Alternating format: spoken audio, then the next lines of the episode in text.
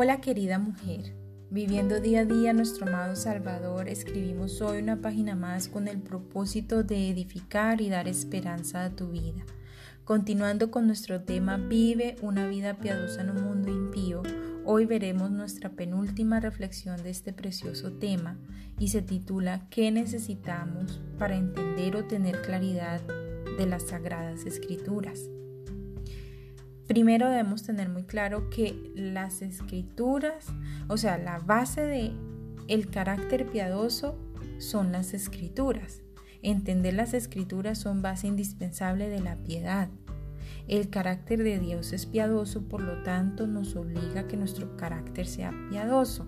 Es uno de los propósitos de Dios con nosotros, transformarnos según su carácter.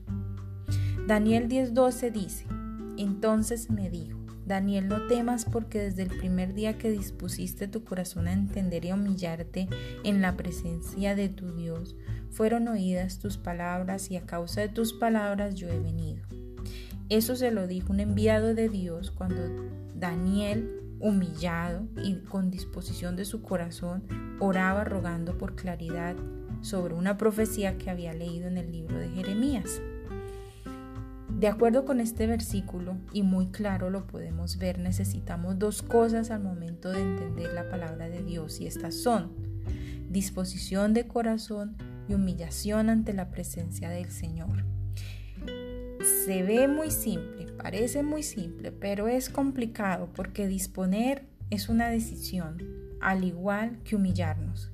Y nosotras somos difíciles para tomar decisiones de vez en cuando así y más cuando se trata de Dios. Pero vamos a ahondar más sobre el tema. La disposición habla de la capacidad de determinar un horizonte por el cual el hombre va a dirigir sus pasos en un tiempo estipulado. Para nosotras, aplicándolo bíblicamente como cristianas, no hay un fin. Esa disposición debe ser permanente. Disponer nuestro corazón es un poder que claramente sabemos proviene del Espíritu Santo cuando en nosotros y desde nuestro corazón nace ese ferviente deseo de entender las sagradas escrituras.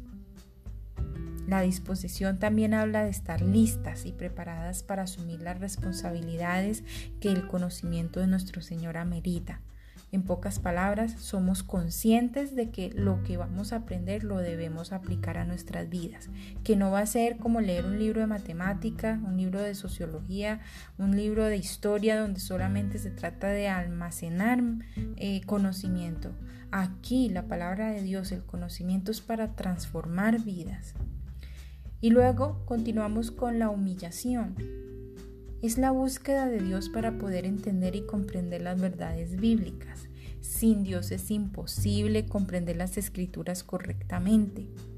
Si el Señor no está de por medio, sino el corazón infiel del hombre, leer la Biblia será como leerla en vacío, acumulando solo conocimiento para sí mismo, sin ningún tipo de transformación o cambio espiritual que trascienda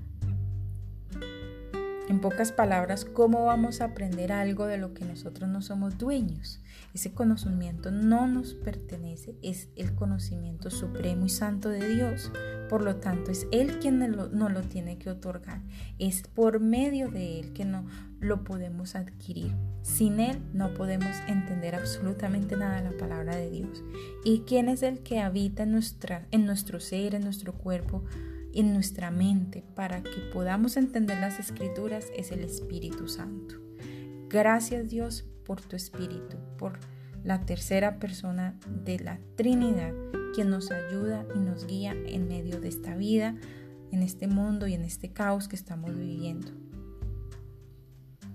Ya para terminar, a mí me encanta la respuesta que obtuvo Daniel después de esta preciosa oración de que él anhelaba totalmente con su corazón, entender con claridad qué era lo que Dios hablaba referente a las 70 semanas de Israel. La respuesta que obtuvo Daniel a su ruego por comprender el texto de los libros fue inmediata. Daniel cumplía con estas dos actitudes o facultades y fue llamado muy amado. ¡Qué honor!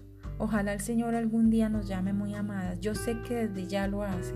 Yo sé que muchas de nosotras el Señor nos llama muy amadas aunque no seamos totalmente perfectas. Daniel no lo era, pero era un hombre consagrado a él.